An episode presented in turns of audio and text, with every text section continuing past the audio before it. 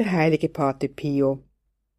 Ein einziger Akt der Liebe zu Gott in Zeiten der geistigen Dürre ist mehr wert als hundert andere, die man in Freude und seelischer Ausgeglichenheit vollbringt.